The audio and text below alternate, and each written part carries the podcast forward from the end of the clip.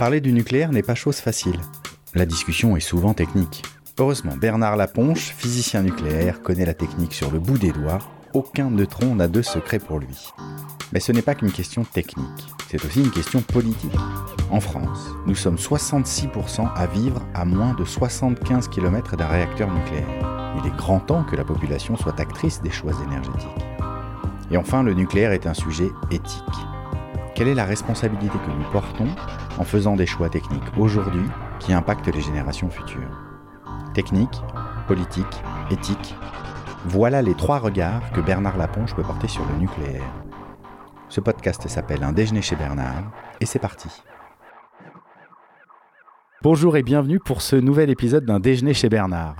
Aujourd'hui, on va faire un petit pas de côté et on va aller voir ce qui se passe du côté de RTE, donc le réseau de transport de l'électricité, dont vous avez entendu parler euh, parce qu'avant l'hiver, il y avait des craintes sur est-ce que le réseau allait tenir, patati patata. Justement, on va parler de tout ça. Je suis venu voir Fabien. Salut Fabien. Salut. Fabien, je le connais parce que nos enfants étaient à la crèche ensemble. Voilà, petit, petit aparté. Euh, et dans une discussion, euh, j'apprends que Fabien, tu es dispatcher.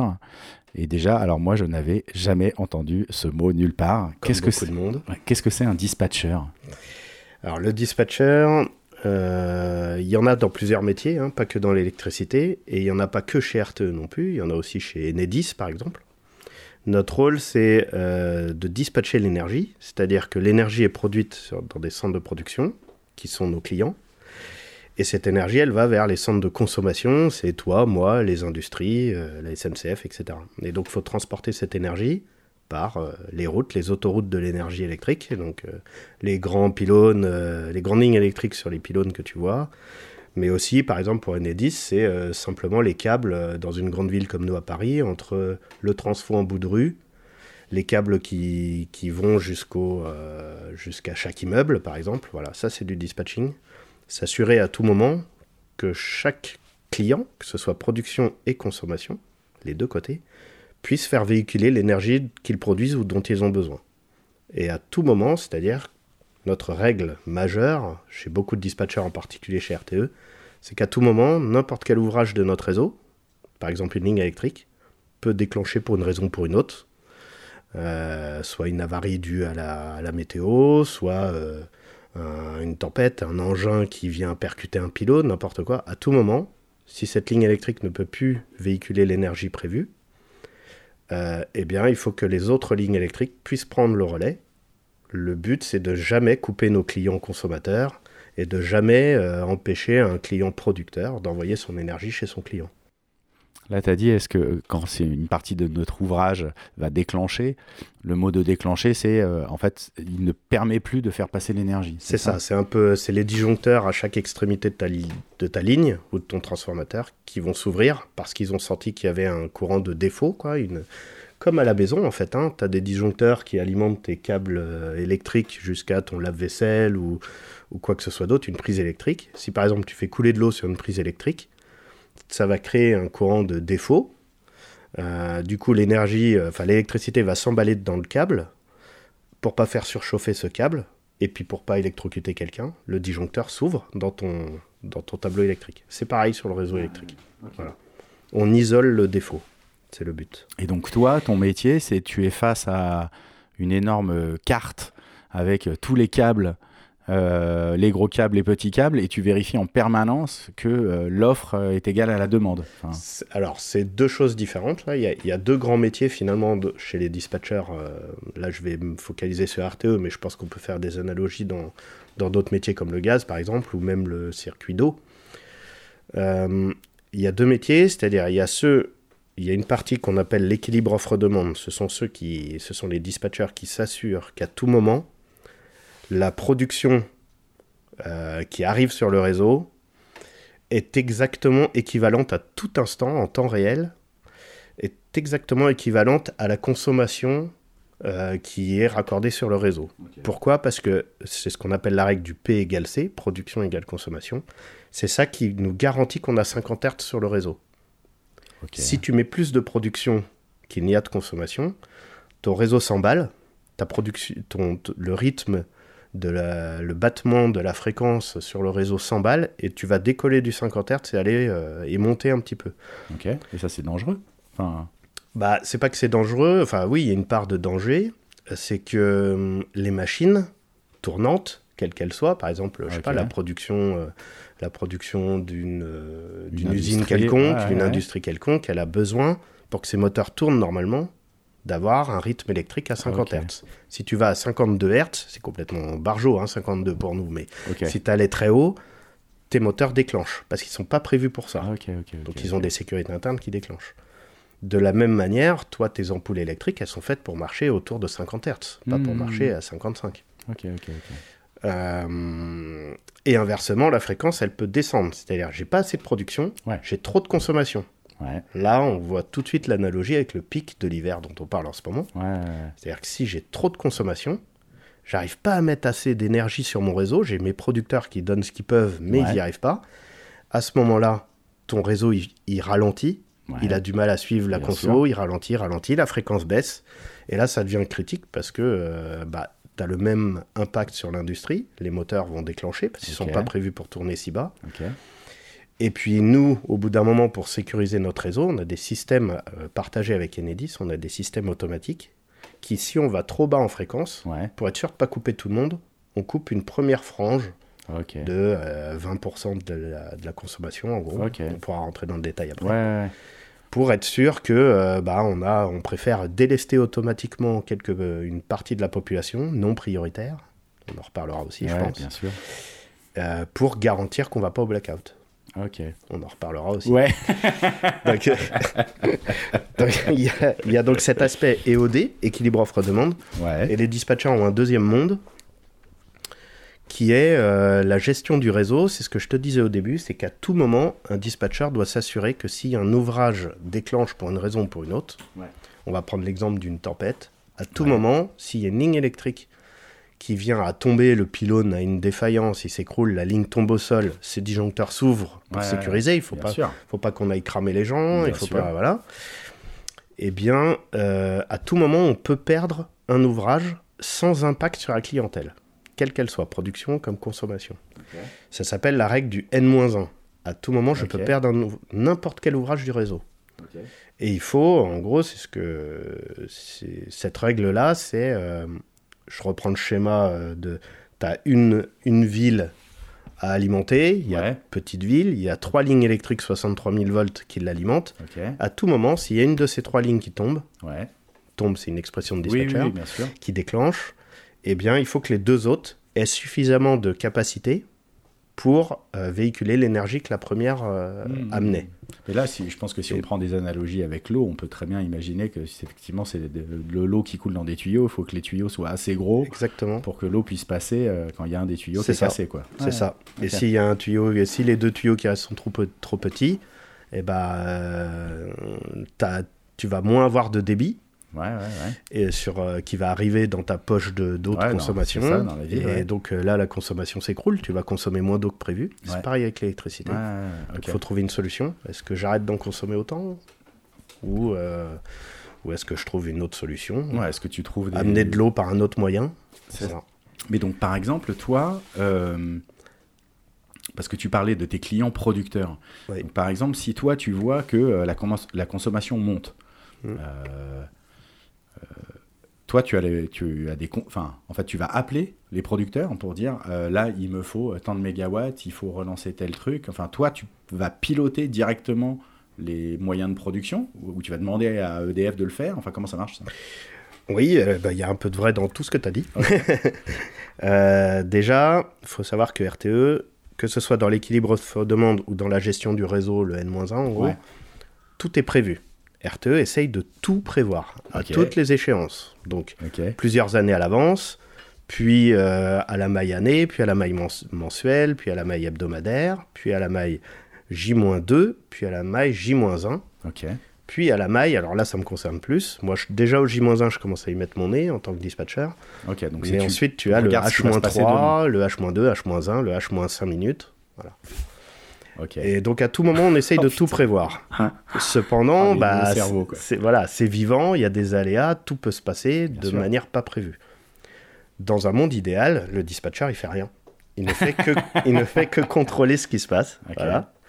Et si euh, s'il se passe un aléa quelconque, l'aléa, ça peut être la perte d'une liaison, d'une ligne Ouais. électrique, comme je t'ai dit. Ça peut être un aléa de consommation, un aléa de météo, par exemple, qui n'était pas prévu, qui va avoir un impact sur la consommation. Genre gros froid, Voilà. coup vague de froid, tout le monde met ses C'est radiateurs. ça. Ça Ok. peut être un aléa, par exemple, dans un groupe de production, que ce soit nucléaire ou hydraulique ou autre, qui, euh, pour un problème technique particulier de chaudronnerie, j'en sais rien, je prends un exemple complètement hasard, le producteur t'appelle et dit euh, voici, il a le temps de t'appeler. Parce que des fois, lui aussi, il subit les aléas au dernier moment. Oui. S'il a le temps de t'appeler, il dit attention, mon groupe, euh, là, on va, di- on va diminuer la puissance de moitié.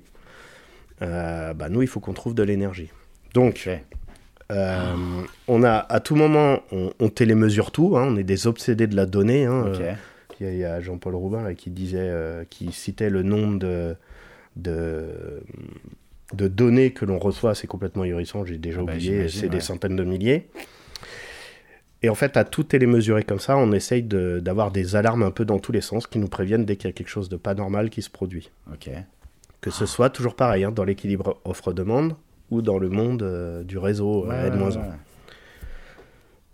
Du coup, tu détectes, grâce à toutes ces alarmes ou grâce aux informations que d'autres opérateurs de production ou d'autres opérateurs de consommation euh, te- te- t'appellent, te donnent des infos comme ça de ce qui va peut-être se passer ou qui s'est déjà produit et tu te dis mais j'ai un écart là et je comprends pas ce qui se passe. Bon voilà, donc tu et notre boulot de dispatcher, c'est vraiment réagir à ça. Bah oui. Euh, donc il y a, le dispatcher ne fait pas tout à la main. Il y a beaucoup de boucles automatiques, il y a beaucoup de Ouais. systèmes automatiques, en particulier dans l'équilibre offre-demande. Donc l'équilibre production-consommation. Et euh, il y a une part euh, manuelle aussi, hein, où on- donc c'est régi par, on a des procédures complexes qui nous aident à, qu'on appelle des consignes opérateurs, qui nous permettent de réagir, euh, enfin d'avoir des, des techniques pour réagir sur tous les aléas qu'on voit. Euh, on n'est pas, euh, on n'est pas des, on n'est pas dans Minority, Report où le mec il improvise tout. euh, non non, là on a des, on a des vraies consignes, Ouais, on- est très Ouais. cadré. Et c'est comme ça qu'on réagit à tous nos aléas. Donc, si on reprend euh, un exemple qui va t'intéresser, tu as un groupe de production qui déclenche parce qu'il a un problème technique dans son système à lui. Ouais, ouais.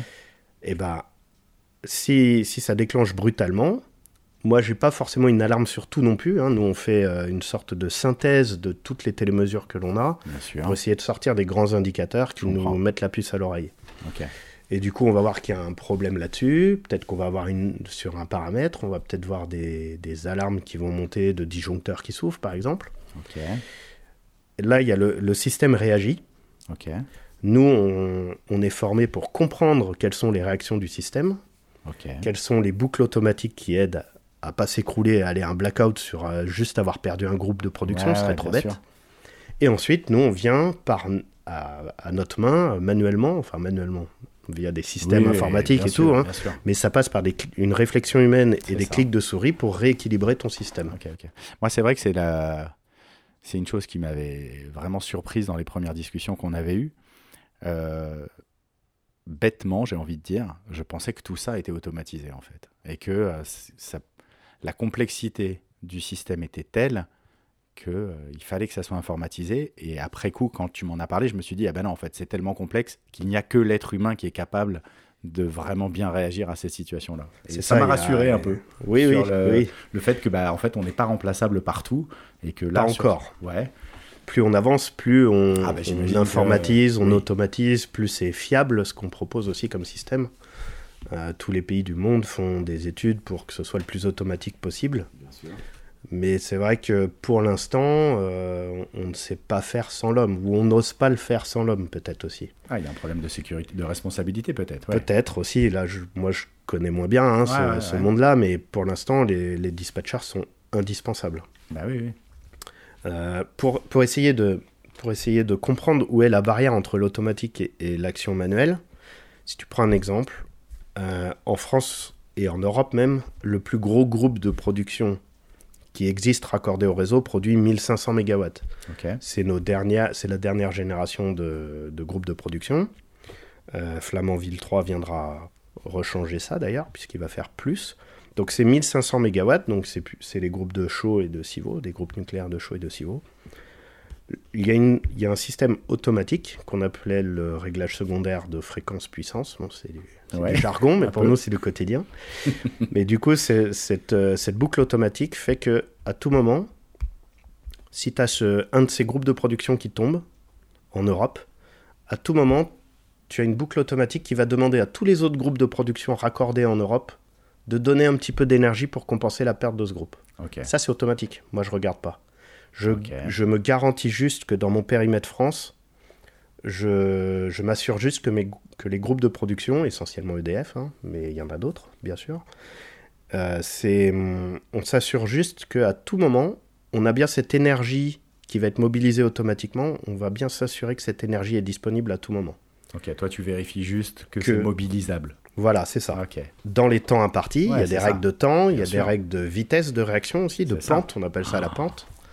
Oh là Donc là. nous, c'est ça notre rôle, tu vois. Et là, c'est là où il y, a, il y a vraiment le partage entre la partie automatique, Mhm. si l'aléa se produit, si le groupe de production déclenche. C'est automatique, les autres groupes Oui. vont venir euh, aider et compenser cette perte. Mais euh, c'est à nous de garantir que tous les autres Bien groupes sûr, bien sûr, bien sûr. ont bien prévu ce volume. J'imagine que cette automatisation, elle vient de ton expérience, qui est que la première fois où ça est arrivé et où il n'y avait pas d'automatisation, vous vous êtes dit, bon, bah, plutôt que d'avoir à appeler euh, 250 sites de production, on va un peu automatiser cette tâche. C'est ça. Alors cette, euh, ça, c'est un système qui est beaucoup plus vieux que moi. hein. Ça fait très très longtemps que ça existe. C'est automatique depuis très longtemps.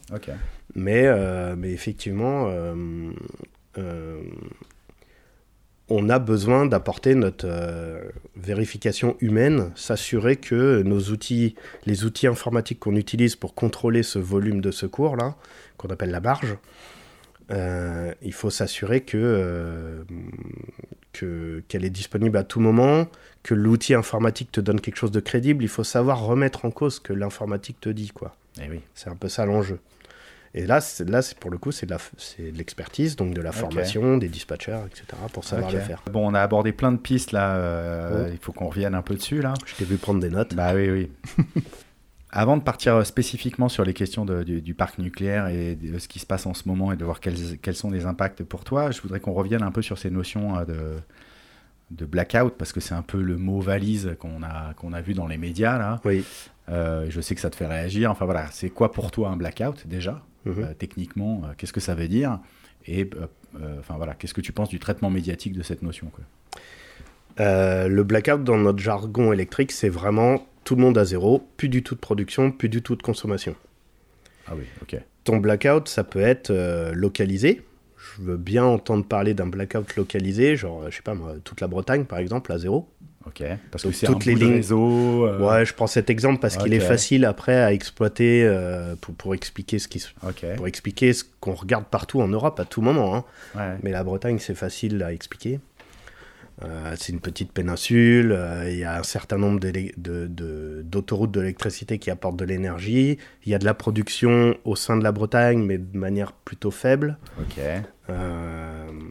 Donc la notion de blackout, c'est bien ça, c'est mettre tout le monde à zéro. Donc, euh, ce que je constate dans les médias, c'est qu'on manie beaucoup euh, le mot blackout. On dit que RTE fait attention euh, à tout moment, cherche à éviter le blackout. Oui, évidemment. Oui. Mais vu de moi en tant que dispatcher, je ne pense. Pour moi, il n'y a pas plus de risque de blackout en ce moment pendant un pic de consommation à 19h parce qu'on a peu de nuques. Pour moi, il n'y a pas plus de risque de blackout que habituellement. Ok. Oui, c'est un risque général parce que c'est ton métier, mais euh, voilà, c'est ouais. ça. Et là, il, il amplifie pas. Il n'y a pas plus de risque de blackout actuellement euh, que euh, en plein milieu de l'été. Pourquoi? Ok.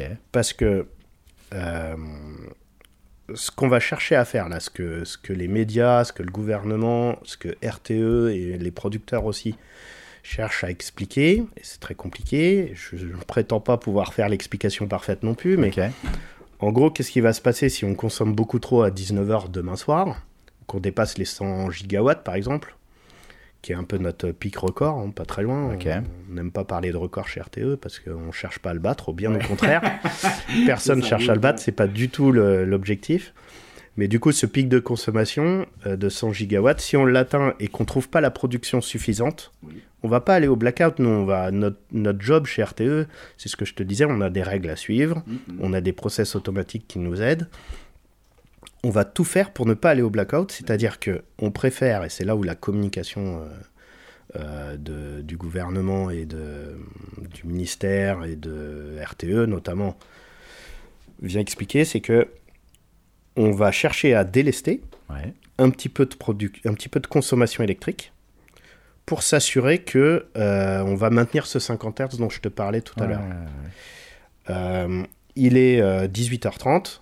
Je suis en train de faire euh, 95 euh, gigawatts en France. Je sais que ma production, je suis déjà tout à fond. Ok. Les 5 gigawatts pour aller à 100 à 19h pile dans une demi-heure. Ouais. Tu les auras Comme pas. je sais que je les aurai pas, je peux aller chercher aux frontières en Europe. Je suis déjà en train de saturer. Euh, J'ai démarré tous les groupes de production possibles et imaginables euh, disponibles. Bien sûr. Parce qu'il peut très bien y en avoir qui sont à l'arrêt. Eh oui. Mais si on n'avait pas anticipé de les démarrer à l'avance, un groupe, ça se, ça s'échauffe, etc. c'est pas un on on-off. peut rentrer, ouais. voilà, c'est pas si facile.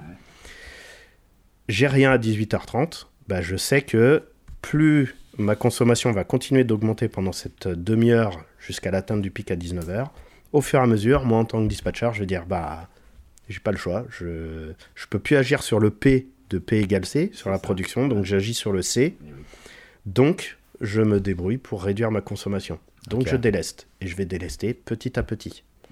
Ce qui a été commencé à être euh, communiqué, c'est qu'on on couperait par, euh, on, on délesterait par, faut pas dire coupure d'ailleurs.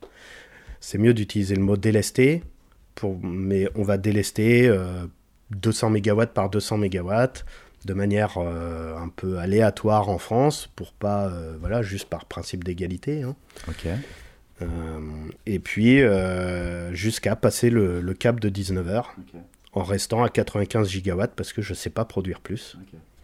Et puis après, après 19h, la consommation va se réduire parce que bah, après 19h, on sait, le, on peut regarder les courbes de consommation sur Economics, on voit à 19h que ça chute jusqu'à revenir à 95 gigawatts.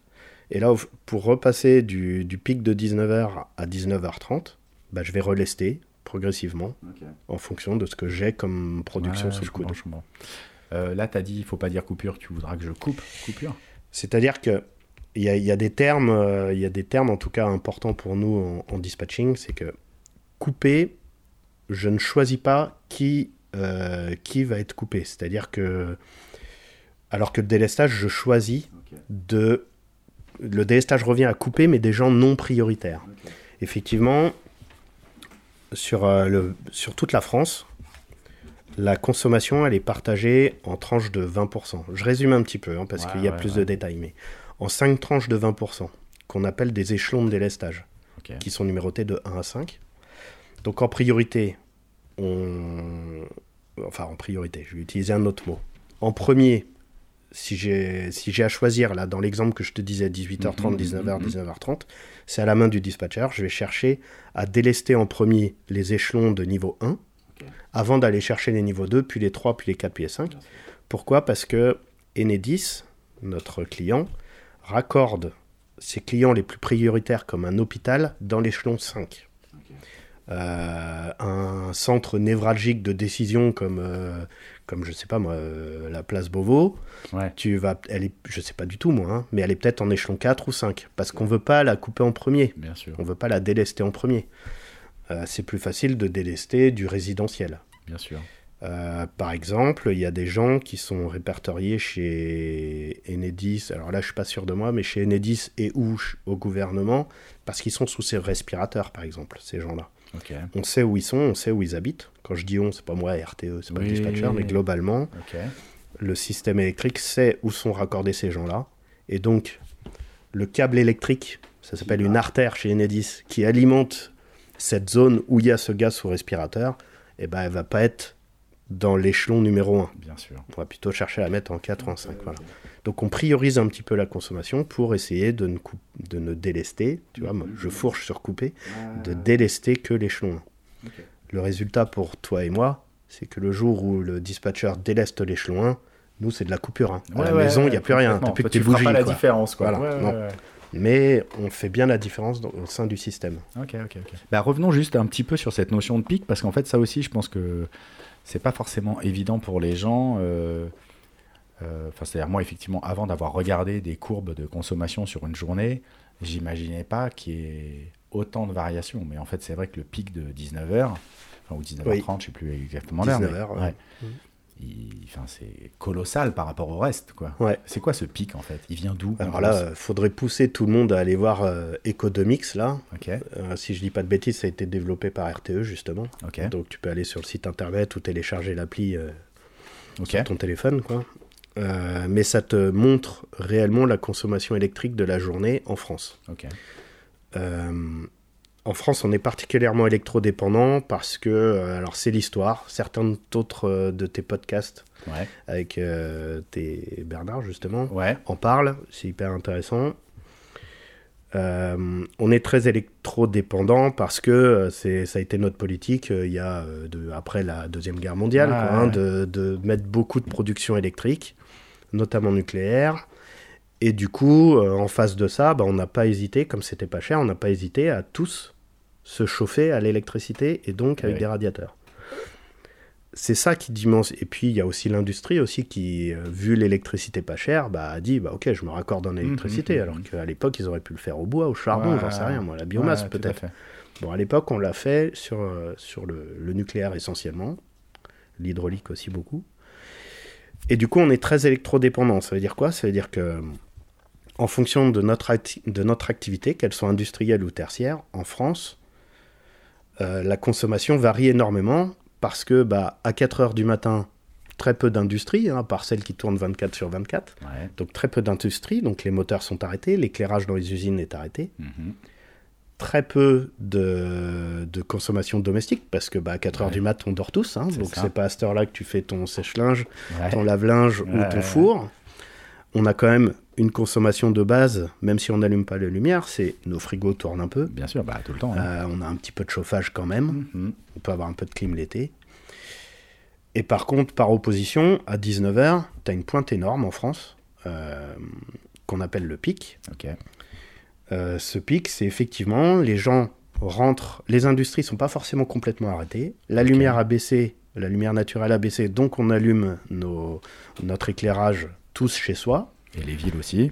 Les villes aussi allument l'éclairage, exactement. Euh, on cuisine. Ouais. En France, on aime bien cuisiner. Euh, donc, on démarre notre four, notre vitrocéramique, on fait bouillir de l'eau, etc. Donc, tout ça fait qu'à 19h, on a une belle pointe qu'on voit très bien sur la courbe de consommation en France. Et, euh, et c'est ça le pic. Comme je te disais tout à l'heure, à tout moment, il faut que on puisse faire production égale consommation. Ouais. Donc, ça veut dire qu'il faut qu'en France, on ait les capacités d'alimenter ce pic. Et oui. C'est comme ça qu'on dimensionne notre parc oui. euh, d'énergie. Euh, du coup, pour ce pic de 19h, j'aime bien la, même si on, on l'a fait qu'une fois, hein, mais le 100 gigawatts, il est pratique, c'est une valeur 100, c'est facile Ouais. à calculer. Dans ton 100 gigawatts, il te faut, en gros, actuellement notre mix, c'est on a 50% de nucléaire, on a, euh, je vais peut-être dire des conneries là, mais peut-être 20, 25% de- d'hydraulique, Ok. euh, et puis le reste, c'est soit du thermique classique, donc charbon, euh, charbon Gaz, gaz, ouais. full, à, à la marge, hein, on n'a Ouais. plus beaucoup. Et puis ensuite le renouvelable. Et ensuite, ce, ce qu'on vient chercher sur nos frontières chez nos voisins européens, C'est ce qu'on appelle les imports. Ouais. Et bien toute cette somme de possibilités de production, il faut que ça couvre ce pic de Oui. 100 gigawatts. Donc c'est pour ça qu'on dimensionne notre mix, euh, qu'on dimensionne pas notre mix, mais nos capacités de production Mhm. on dimensionne sur la valeur de ce pic annuel qui se produit rarement. Ouais, ouais. Donc ça. finalement, pour un pic, typiquement c'est 19h le troisième mardi ou jeudi, je sais jamais, de janvier. Ok. Historiquement, c'est là que se fait le pic. Ok, Voilà, c'est de la stat pure. hein. ouais. Mais euh, bon, ça tombe pas forcément là. Mais oui, bon. bien sûr. Mais ok. et ben, il faut que on ait un parc de production d'énergie qui couvre la valeur de consommation de ce jour-là. Ok. Ce qui est dingue quelque Sinon, part. Parce tu que. Ouais. Et ce qui est marrant pour moi, c'est qu'effectivement, euh, et d'ailleurs on commence un peu à changer d'optique, je trouve, mais on réfléchit plutôt à, euh, au P, c'est-à-dire euh, comment je vais faire pour que Oui. ma production puisse passer ce 100 mégawatts un jour dans l'année? Ouais. Alors que moi, effectivement, j'ai envie de dire, bah, réfléchissons au C. Parce que c'est quand même plus simple d'essayer de réfléchir au C, de dire aux gens, bah, votre machine à laver, bah, faites-la tourner à 2h du matin si vos voisins sont OK, Mm. euh, que dans le neuf, dans l'habitat, on arrête de mettre de l'électrique, du chauffage électrique et qu'on Mm. mette d'autres choses, enfin qu'on travaille sur ce C plutôt que d'avoir à faire des projets euh, colossaux euh, à milliards d'euros pour, un jour dans l'année. quoi. C'est vrai, mais il y a des trucs hyper intéressants euh, que j'ai entendus dans tes précédentes euh, interviews. Précédentes interviews, c'était... euh, euh, admettons que tu travailles sur le C. Ouais, Si par exemple tu ne veux plus, tu veux essayer d'isoler énormément ton logement Ouais. pour moins consommer, moins consommer d'électricité, pour autant tu vas produire plus d'isolant. Tu vas aller chercher d'autres sources. ouais. Est-ce que globalement on est gagnant?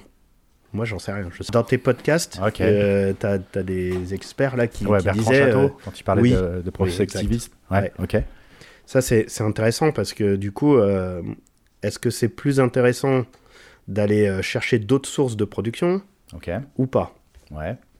Euh, parce que réduire le C dont tu parles, Ouais. ça passe par quoi? Ça passe par euh, euh, aller chercher d'autres sources comme, je sais pas, me chauffer au bois, comme font les Allemands le P, par alors, exemple. pas sur le C, tu veux dire. Bah, le... Alors, oui et non. Ah. C'est-à-dire que tu vas réduire ton P parce que tu as Ouais. moins besoin de radiateur, Ouais. mais finalement, c'est ta consommation que tu changes. Si tu... Je consomme plus d'électricité. Ah oui, tu veux dire, je vais la passer Ouais. sur autre chose. C'est là où c'est intéressant, c'est que dans les podcasts précédents, c'est que il faut la problématique, faut pas que la regarder sur la source électrique. Bien sûr. Il faut la regarder en global sur toutes ah bah les oui, si sources. tout le monde euh, se voilà. chauffe au bois, il y a. il peut y Donc avoir ça, moi, je question sais pas dire. Est-ce qu'il faut vraiment réduire notre consommation électrique? Si oui, ça veut dire qu'on va augmenter notre consommation ailleurs. Ou alors, on change notre mode, de vie, quoi. Ouais, notre ouais. mode de vie. Ouais, ouais. C'est ce que le gouvernement a voulu faire en disant on réduit d'un degré euh, Bah ouais. l'intérieur de la maison. Oui. Ça, tu changes vraiment ta consommation, toutes sources confondues. Quoi. Ça, j'ai vu sur RTE, les courbes, c'est assez dingue.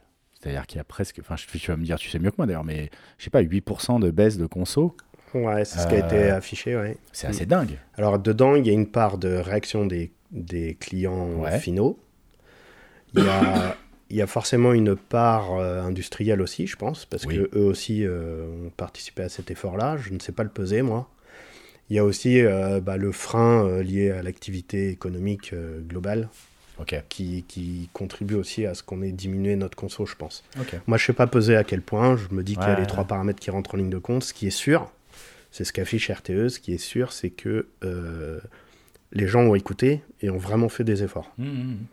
Non, et ça encore, pour moi, c'est. euh, Enfin, bon, ça, c'était un, un autre podcast où, où Bernard, justement, expliquait que les politiques de maîtrise de la consommation, donc l'action sur le C, bah, c'est des choses euh, au long cours et c'est pas Oui. juste. euh, bah, baisser son radiateur d'un degré, on comprend bien l'idée. Mm. Mais si on veut faire un plan d'isolation des maisons, oui, c'est autre chose, effectivement. Ouais. Enfin, ça, La, notion de, de- quand tu disais c'est simple de réduire le C, Ouais. euh, ça se met pas en place comme ça Non, en bien 10 sûr, jours. oui, simple, mais par exemple, il y a un truc historique euh, qui existe depuis très longtemps. Je ne sais pas le dater moi, mais euh, le, le chauffe-eau euh, qui suit les heures pleines, les heures creuses, par Oui. exemple. Ça, c'est un process qu'on pourrait mettre sur tout, en Mais oui, fait. bien sûr. Parce que, comme je t'expliquais tout à l'heure, ma contrainte euh, entre 18h30 et 19h30 pour moi, ce Mm. pic-là, finalement, avec un signal électrique qu'on enverrait euh, dans, dans toutes les chaumières pour que, le, pour que le chauffage ne fonctionne pas entre 18h30 et 19h30, Ouais. ça te permettrait d'éliminer une bonne partie de ce pic. Bien sûr. Mais il faut le câbler, ça. C'est-à-dire qu'il faut que il faut qu'un signal envoyé par RTE ou je sais pas qui puisse arriver à ton compteur électrique et que ton compteur électrique soit équipé pour délester le départ euh, qui alimente les radiateurs. Ouais, ouais, ouais. C'est pas si c'est simple comme ça en réflexion à mettre en place, pas forcément. Oui, puis en termes de. C'est pour ça qu'on a contrôle, enfin, c'est un peu particulier aussi. Ouais. Enfin, T'as euh, le producteur EDF là qui a proposé euh, proposé le je sais plus comment ils appellent ça le tempo rouge je crois. Pour cet hiver, ils ont proposé une offre à s- tout ou partie de leurs clients je- tertiaires de, euh, de prendre un contrat qui disait que tout que 20 ou 22 journées par an euh, ton prix de l'électricité serait très élevé spécialement sur les journées où justement moi en tant que dispatcher RTE je vais avoir du mal à trouver l'énergie. Le prix est très élevé Ce qui fait que les gens, auront, sur ces 22 journées, auront la réaction de, bah, de contrôler un peu leur conso. Donc, Bien clairement, sûr. sur cette journée-là, ils vont, ils vont couper le, le chauffage. Ouais, ouais, ouais. Euh, alors, c'est c'est pas toute la journée, en fait. Hein. Je sais plus, il y a des horaires. Oui, c'est peut-être entre créneaux, 7, quoi. 7h et 20h ou un truc comme ça. Mais du coup, ça nous permet, nous, de passer tous nos pics. Euh, et du coup, comme ils payent très cher sur ces journées-là, ils vont réduire leur consommation.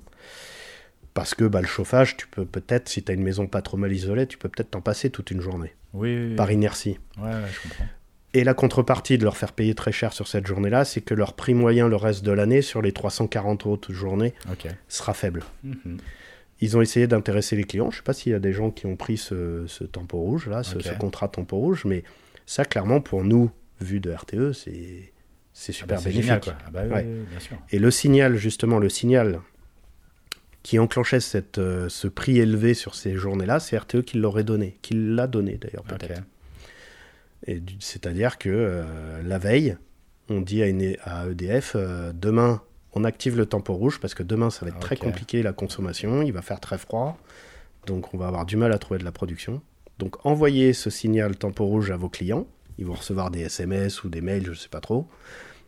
Comme ça, ça les prévient que, attention monsieur, madame, demain, le prix, c'est une journée rouge, le prix d'électricité va être très élevé, je vous conseille de réduire votre consommation. Réduire, pas couper, Mhm, c'est pas pour mhm. ça qu'il faut arrêter le frigo. Ouais, Mais au sûr, bien sûr, moins, bien sûr. pour pas payer une journée très chère, au moins, euh, bah, tu coupes ton chauffage, t'évites de faire une pyrolyse, Ouais. euh, tu démarres pas ton sèche-linge, t'attendras 21h pour le faire ou le je lendemain. comprends, je comprends. Voilà. Ou tu anticipes, au contraire, ah, c'est demain à partir de 6h. Ah bah alors, ce soir, euh, allez, on cuisine, ce soir, je fais, euh, je fais mon plat de lasagne pour demain, comme ça, je cuirai rien demain. Mhm, Ça, c'est, une bonne dynamique. Là, tu agis sur ton C. Oui, complètement. Là, Et tu élimines ton fait, tu pic. lisses, euh, la, la Voilà. consommation. quoi. Et du coup, puisque tu n'as plus un pic aussi élevé, potentiellement, tu peux te dire, bah, j'ai plus besoin d'avoir autant de solutions de production sur le périmètre France. Ouais, ok. Donc, Euh, bah, venons euh, enfin, plus précisément là, sur, le, sur le parc nucléaire. Euh, J'ai vu que sur RTE, il y avait euh, ce qu'on appelle les arrêts programmés et Oui. les arrêts intempestifs. oui. Euh, bon, Qu'est-ce que c'est? Ouais, on comprend bien l'idée, mais précisément, toi, quand tu as des arrêts programmés, tu le sais combien de temps à l'avance? Enfin, comment ça marche ça? Alors, pour le, pour le nucléaire en particulier, c'est quand même des grosses machines. On Bah s'amuse pas avec à les démarrer, les arrêter comme ça. hein. Il n'y a pas un interrupteur à l'entrée de la centrale pour dire allez hop, on démarre. C'est pas un simple clic de souris non plus pour moi. Il y a plein de paramètres à vérifier. Alors, euh, une partie chez moi RTE, j'ai des, des règles à respecter, mais alors euh, côté production, c'est bien plus complexe. J'imagine. Euh, du coup, euh, régulièrement, un groupe nucléaire, il a besoin de faire ses révisions. Euh, je ne veux pas rentrer dans le détail, moi je ne suis pas un spécialiste du tout, mais tu peux imaginer que tous leurs process ont besoin de, de suivre euh, une maintenance. Quoi, hein. Ouais, complètement. ça n'est pas que les, les produits de. C'est pas que les crayons qu'on plonge dans la piscine. Il y a plein d'autres systèmes à réviser régulièrement. Donc ils savent à l'avance que, euh, par exemple, ils ont chaque groupe nucléaire a une visite annuelle Mhm. à faire. Ça veut dire qu'il va être arrêté pendant 7 jours, 14 jours, je ne sais plus combien c'est. Cet arrêt, il est programmé plusieurs années à l'avance en général. Et en tout cas, il est très très, euh, il est entériné euh, l'année précédente en général. C'est-à-dire que là, on est en, là, on est début 2023, on est déjà en train, il y a déjà un planning d'arrêt pour 2024. Je comprends. Je pense même qu'il y en a un pour 2025. Ouais, c'est possible. Ce programme d'arrêt que DF euh, prévoit, ils nous le soumettent. Et nous, on, on s'assure que euh, bah, on n'a pas euh, 35 nuques qui vont être arrêtés La à la même semaine. Ouais. Voilà. Donc on construit euh, en partenariat avec euh, tous les clients, hein, parce que ça, ça n'est pas que EDF. hein. Il Bien faut sûr. venir aussi plaquer les indispos des groupes de production gaz, euh, fuel, hydraulique, parce Bien que l'hydraulique aussi, hein, c'est des pompes, des turbines qu'il faut, arrê- qu'il faut arrêter régulièrement pour faire leur maintenance. Euh, un barrage, des fois, euh, bah, la réserve d'eau, il faut la curer peut-être, il faut la nettoyer de temps Bien en sûr. temps, donc il faut vider le, le bassin. pour- donc tu as des, des arrêts programmés comme ça que tu construis sur un planning et, tu re- et nous on regarde si ça match par rapport aux prévisions de consommation que l'on fait. Nous un an à l'avance, on, on a déjà une idée pré- précise avec un aléa euh, météo énorme, Bien mais sûr. on a, on a une prévision, on sait combien on va consommer euh, près, au 10 Ouais, août. Quoi. Bien sûr. Et on regarde si tout ça, c'est cohérent. Production, consommation. On fait du P égale C, déjà en Ouais, pluriannuel, quoi, l'annuel. Mais donc ça, quelque part, euh, bon, c'est une contrainte de gestion, mais qui m'a pas l'air. euh, Enfin, ça va quoi. C'est alors euh, l'idéal d'EDF, c'est de pouvoir arrêter un peu quand il veut, sauf que bah, c'est pas si simple. Euh, Nous, il faut quand même qu'on ait un minimum d'énergie, enfin une- un minimum de la part d'énergie à produire euh, tout au long de l'année, chaque jour. Il faut qu'elle soit assurée. Donc il y a, il y a quand même un peu de, de- pas de négo parce que tout le monde a le même objectif. Mais Bien il sûr. faut arriver à bien caler les arrêts comme il faut. Et puis un arrêt de tranche, une visite annuelle pour EDF, c'est pas euh, les 15 personnes d'une exploitation standard, c'est euh, des centaines de personnes qui viennent intervenir, des entreprises extérieures, etc. Donc un arrêt qui est programmé sur les deux premières semaines de juillet, euh, eux, EDF, ils n'ont pas envie qu'on le déplace d'une semaine. Tu parce que pour eux, le coût, il est astronomique. Ouais, et le ouais. coût final, c'est toi et moi. Bien sûr. Donc du coup, bon, donc il faut, il y, a, il y a un enjeu énorme sur ces plannings. ok. Et, et donc les. les- ça, ce sont des arrêts programmés. Ok. Après, les arrêts fortuits, c'est le truc qui te tombe dessus euh, en temps réel, c'est-à-dire euh, moi en dispatching en temps réel. C'est-à-dire que euh, bah, le groupe, à l'instant T, là tout de suite, peut-être que j'ai mes collègues qui sont en train de subir l'arrêt d'un groupe de production, quel qu'il soit, quelle que soit le- l'entité de production, EDF Ouais. ou un autre, le, le groupe s'arrête, est obligé de s'arrêter, voire déclenche violemment, parce qu'il a un problème technique qui n'était pas prévu. Ça, ça peut être plein de trucs, ça dépend des process. Ouais. hein. Mais toi, par exemple, est-ce que tu constates qu'il y a de plus en plus d'arrêts intempestifs Non. des, des nucléaires? Moi, vu de ma fenêtre à moi, non. Euh, je pense que c'est RTE, il y a des gens euh, spécialistes pour ça, pour, euh, et puis chez EDF aussi, et chez les autres producteurs aussi, qui regardent si les tendances, quoi. Ouais. Moi, j'ai pas, non, moi, j'ai pas l'impression de subir plus de déclenchements que euh, Ok. il y a 15 ans quand j'ai commencé, non. Donc non. Ok. Et là, euh, le, le- fait qu'une grosse partie du parc était à l'arrêt à cause des problèmes de corrosion et tout ça, comment toi, euh, ça a impacté euh, ton, ton travail? Ah, du coup, euh, les problèmes de corrosion, on est entre euh, le programmé et le fortuit. Ouais, c'est ça. C'est-à-dire que c'était pas prévu qu'on ait des pro- qu'on détecte des problèmes de corrosion, qu'on en ait et qu'on les détecte. Et du coup, euh, quand ça leur est arrivé, bah, on a pu quand même l'anticiper. Ça s'est pas arrêté comme ça dans la minute. Bien sûr. Donc c'est pas du fortuit du dans le cadre du temps Je réel comprends. comme moi dispatcher. mais, Mais, c'est un truc qui devait on a dit, ah bah, deux mois et en fait ça en dure euh, voilà. six, quoi. voilà. Ok. Ou euh, ah bah dans deux semaines on les arrête tous parce que euh, on est obligé. Ok. Bah, ça, c'était pas prévu dans le planning dont je te parlais Ah, tout à l'heure. Donc, du coup, euh, on le subit, ça c'est sûr. Il faut, faut voir si c'est cohérent, si on trouve l'énergie ou pas. Et là, ce qui s'est passé cet hiver, c'est qu'effectivement, en plus du programme de base, peut-être qu'il y a plus d'arrêts que d'arrêts programmés qu'à un moment parce que bah, les centrales nucléaires vieillissent pour beaucoup. Euh, donc elles ont peut-être plus de révisions décennales à faire. Mhm. Donc il y a des révisions annuelles, des révisions décennales. Les décennales sont du coup beaucoup plus longues. Ouais. Plus ce problème de corrosion euh, a fait qu'on s'est trouvé avec beaucoup de nuques à l'arrêt. Donc euh, bah, forcément on en a pâti pour faire le P égale C dont Bah je oui, parlais. oui, oui. Et donc ça, tu as fait quoi? C'est beaucoup d'imports Alors euh, ça, bah, on est allé chercher toutes les sources possibles. Ouais, j'imagine. Donc techniquement, bah oui, il y a plus d'imports. En tout cas, en octobre, novembre, il y a, je pense qu'il y a eu beaucoup, je pense, hein, faut, c'est à vérifier, mais je pense qu'il y a eu beaucoup plus d'imports que d'autres années à consommation équivalente, corrigé de l'aléa météo.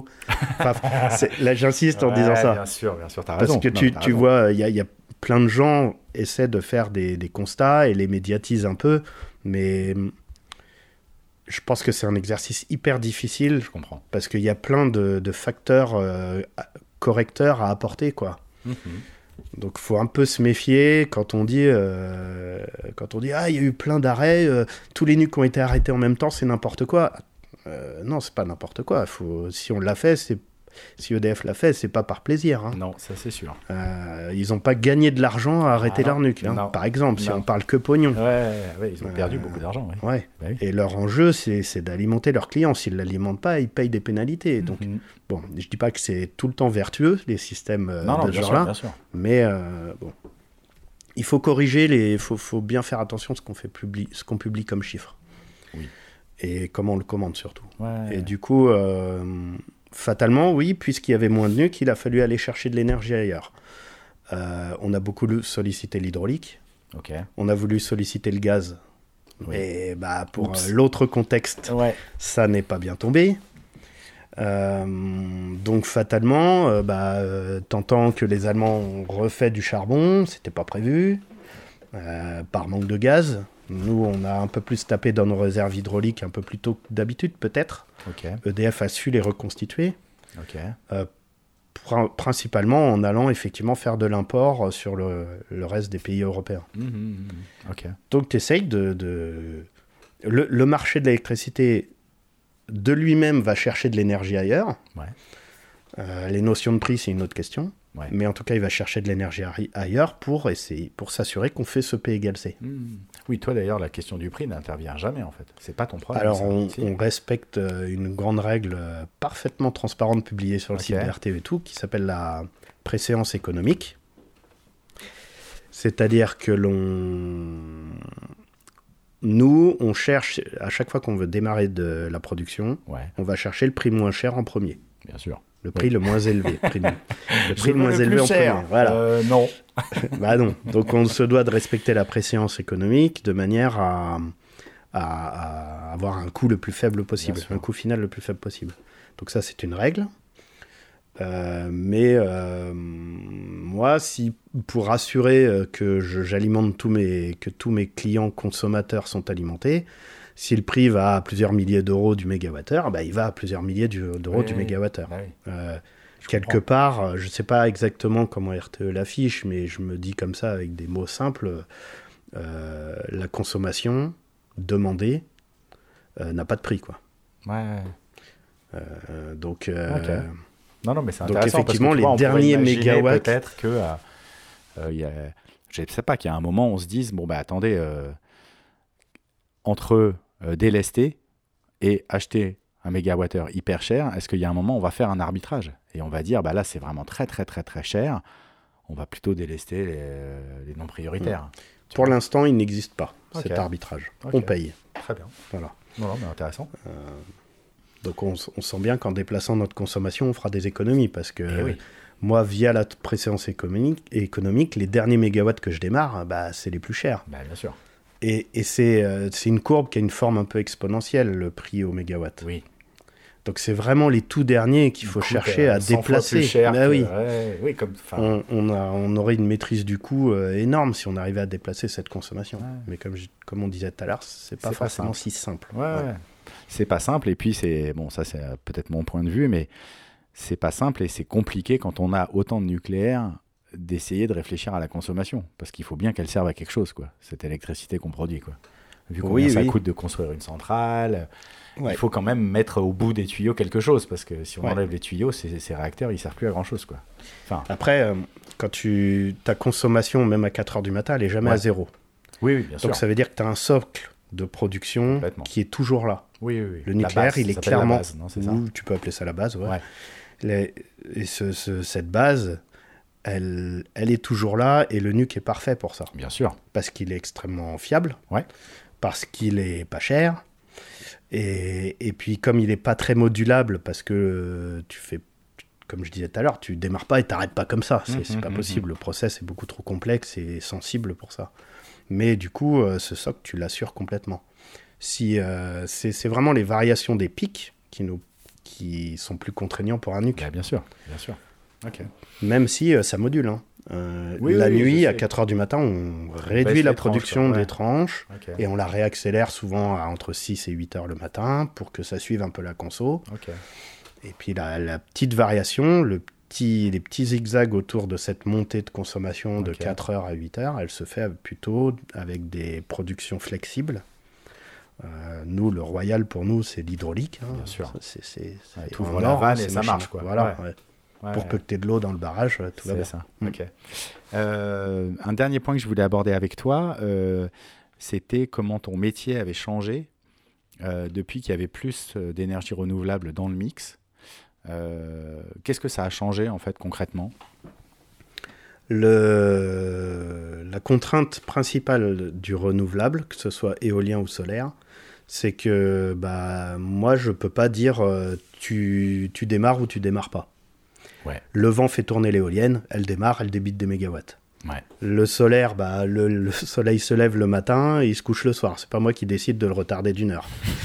Donc, du coup, euh, c'est ce qu'on appelle. d'effort. Ouais, non, peut-être qu'il me manque euh, un peu de réflexion. je un pas. pouvoir spécial. Ouais. Mais du coup, euh, on appelle ça de l'énergie fatale. C'est-à-dire qu'elle arrive sur le réseau et tu t'en débrouilles en quelque sorte. Donc forcément, on fait tous les efforts euh, qu'on peut, euh, pas que RTE, hein, en commun, tout le monde, hein, pour essayer d'anticiper l'arrivée, de, l'éo- de- de- le démarrage des éoliennes sur un coup de vent qui arrive. On essaye d'anticiper au mieux la réaction solaire en fonction du paramètre principal qu'on appelle la nébulosité chez nous. Est-ce qu'il fait plus ou moins sombre? Est-ce que le plafond est bas ou pas? Du coup, quel est le rendement de tes panneaux? Mhm. Pardon, mais cette, euh, cette anticipation, elle n'est elle est pas simple à faire. D'abord parce que cette énergie est ce qu'on appelle diffuse, c'est-à-dire qu'elle est répartie un petit peu partout sur le réseau. Ouais. Et comme tout n'est pas télémesuré, c'est-à-dire que je ne sais pas exactement les mégawatts produits par chaque, éolien, chaque parc éolien partout sur le réseau, elle vient plutôt, en grande partie en tout cas pour l'instant, elle vient en déduction de la consommation. C'est-à-dire que si, euh, si je prends l'exemple de ta, mai- de ta maison sur laquelle tu aurais mis des panneaux solaires, Ouais. euh, ta maison en pleine nuit, euh, enfin, s'il y a une nébulosité dégueu, c'est-à-dire qu'il n'y a pas du tout de soleil, dans en pleine journée, elle va consommer euh, quelques dizaines de, de kilowatts. Euh, si tu démarres, si- s'il y a un petit rayon de soleil qui arrive, moi je vois pas de la production solaire arriver. Ah, tu vois, Je vois ta consommation qui se réduit. je comprends. Donc on a du mal à télémesurer tout ça, c'est un petit peu différent. Donc on fait des calculs un peu macro sur la base des prévisions de Météo France que nous transmet Météo France pour essayer d'évaluer la production qu'on va avoir. Mais du coup, c'est très difficile de travailler comme ça. Euh, Ouais. Bah, C'est-à-dire Ouais. que toi, effectivement, qui, on l'a compris depuis le début, essaie de prévoir à 5 ans, 1 an, Voilà. 3 jours, 2 jours, 1 jour, 1 heure, voilà. voilà, j'imagine que c'est Là, on sait le faire. Allez, à l'horizon hebdo, on commence à savoir le faire. On sait à peu près le temps qu'il va faire dans 7 jours. On, sait, euh, on le sait encore plus en J-1, on le sait encore plus quelques heures avant. Ok. Et tu dis c'est pas télémesuré, mais en fait, donc c'est quelque chose qu'il faudrait faire. C'est-à-dire que toi, tu aimerais bien. Ah bah moi oui, en tant Ouais. que dispatcher, j'aimerais avoir une télémesure derrière chaque groupe. Comme ça, je groupe de production. Du Ouais. coup, je, je regrouperai tout ça et je saurai exactement combien je vais avoir de mégawatts, voire de Ah, kilowatts à droite comme à gauche. Et du coup, ce serait beaucoup plus simple. Donc ça, c'est c'est ça l'inconvénient de l'éolien et du, du renouvelable de manière générale. Après, là, on a une tendance à voir venir sur le réseau, enfin moi en tant que dispatcher, je vois venir sur le réseau non seulement plus d'éolien et de solaire diffus, mais on voit aussi des grosses fermes éoliennes arriver, par exemple, ou des grosses fermes solaires arriver, qui elles sont télémesurées, Donc ça, c'est voit- un instrument qui est plus simple pour Ouais. toi, quoi. qui voire même rentrent, euh, sont un peu pilotables, c'est-à-dire qu'il y a des fermes éoliennes que tu peux, euh, dont tu peux éventuellement réduire la production sur un, si tu en as vraiment euh, le besoin d'un point de vue dispatching. Donc on commence un petit peu à avoir la main, quoi. Ok. Moi, l'idéal, ce serait, euh, j'aimerais pouvoir euh, mesurer chaque groupe de production, mais aussi pouvoir dire, ce parc éolien, je l'arrête, parce que là, tout de suite, j'en ai pas besoin, et je le laisserai redémarrer après. Parce que l'éolienne démarre, mais j'imagine qu'il y a des process qui te permettent de l'empêcher de tourner, tout simplement. Tu la bloques. Ok, ok. Elle n'est pas obligée de tourner. C'est pas parce qu'il y a du vent qu'elle Ouais, doit ouais. tourner, tu vois. Ah, c'est vrai que quand Donc tu on- me dis ça, là, moi, je suis un peu euh, étonné, en fait, parce que je me dis, bah, euh, cool, j'ai de l'énergie, euh, bah, je vais la prendre là plutôt qu'ailleurs. Mais bon, le ailleurs, il est compliqué à savoir. euh, Enfin, Ouais, mais après, l'énorme avantage de l'éolien et solaire, c'est le prix, quoi. C'est Bah oui. hein. Donc, euh, il y a des moments où tu es en congestion. As, par exemple, tu es en montée de charge le matin à 6 Ouais. heures. Tu as ta, pro- ta consommation qui augmente. faut que tu faut que tu produises pas mal. Admettons que euh, je pensais que ça allait, ça allait monter beaucoup plus vite. Du coup, j'ai- on a démarré des, des groupes nuques, on a demandé à des groupes nuques d'augmenter leur puissance, mais finalement trop vite. Bah, du coup, il faut que je freine l'éolien. Attends, s'il y a de l'éolien qui arrive, j'aimerais pouvoir oui, c'est l'arrêter. ça que tu vas piloter Et ça, je que peux le pas. nuque. Ok. Ouais, et ça, je peux pas. Ok. Parce que le nuque, quand il a commencé à monter, il monte. Il on peut monte. pas lui demander comme ça, Ah, non, arrête-toi. ouais. Non, les Tu te process. Ouais, ça, c'est pas possible. Alors, on a toujours des mesures extrêmes d'urgence qui nous fait sortir des règles normales. Mais euh, dans, dans la vie Il faut normale, éviter ça, quoi. ouais, tu évites Ouais, parce- ouais, bah, pour, la, pour, pour euh, éviter de les abîmer, hein, tout simplement. hein. Ok. Voilà. Euh, bah, excellent. hein, euh, je regarde un peu mes notes, mais je crois qu'on a vraiment. euh, on, on a passé en revue tout ce que je voulais. Euh, J'espère que c'est beaucoup plus clair maintenant euh, pour tout le monde ce que c'est qu'un dispatcher et la, la contrainte euh, que pèse, qui pèse sur euh, le transport de l'électricité en France, parce que c'est. Enfin, moi, je- ça me paraît un problème euh, quasi insoluble. Quoi. Je trouve ça dingue. Euh, Enfin, c'est dingue comme métier, je trouve. Voilà. Euh, donc, merci beaucoup pour ton temps et pour tes explications. Euh, Il y a un site dont tu voulais parler euh, qui regroupe plein d'informations euh, qui a été fait par RTE, mais tu l'as dit tout à l'heure. crois. 2 mix. Echo de mix. ok. Echo 2, le chiffre 2 et mix, ouais. Ouais, c'est vraiment parce- bien fait. Et Echo Watt, ça, c'est autre chose. Ça, c'est plutôt pour l'annonce. Echo Watt, c'est un signal en fait. ouais. C'est ça. C'est un signal pour dire euh, éviter de consommer, quoi. Ok. Attention, et puis euh, suivant la couleur, euh, orange, éviter de consommation, éviter de consommer, il y a un risque, euh, il y a un risque qu'on soit tendu le lendemain. Et rouge, c'est bah là, on vous annonce que si la consommation reste telle qu'elle, telle qu'on l'a prévu, on va délester. Ok. Là, si t'as pas de chance, ça tombe sur toi, c'est pas Ouais, sympa. Donc, non, euh, vaut mieux ça. faire un effort en commun plutôt Ouais, que, Bien sûr. que risquer de couper quelqu'un qui peut être toi. C'est ça. Je comprends bien. Euh, merci beaucoup et à bientôt pour un nouvel épisode d'un déjeuner chez Bernard. Un déjeuner chez Bernard est un podcast financé par Global Chance, association d'expertise scientifique indépendante sur la transition énergétique. Le générique a été composé par Jack ALS et Feel the Sound. Le morceau s'appelle Volcano. À bientôt pour un nouvel épisode d'un déjeuner chez Bernard.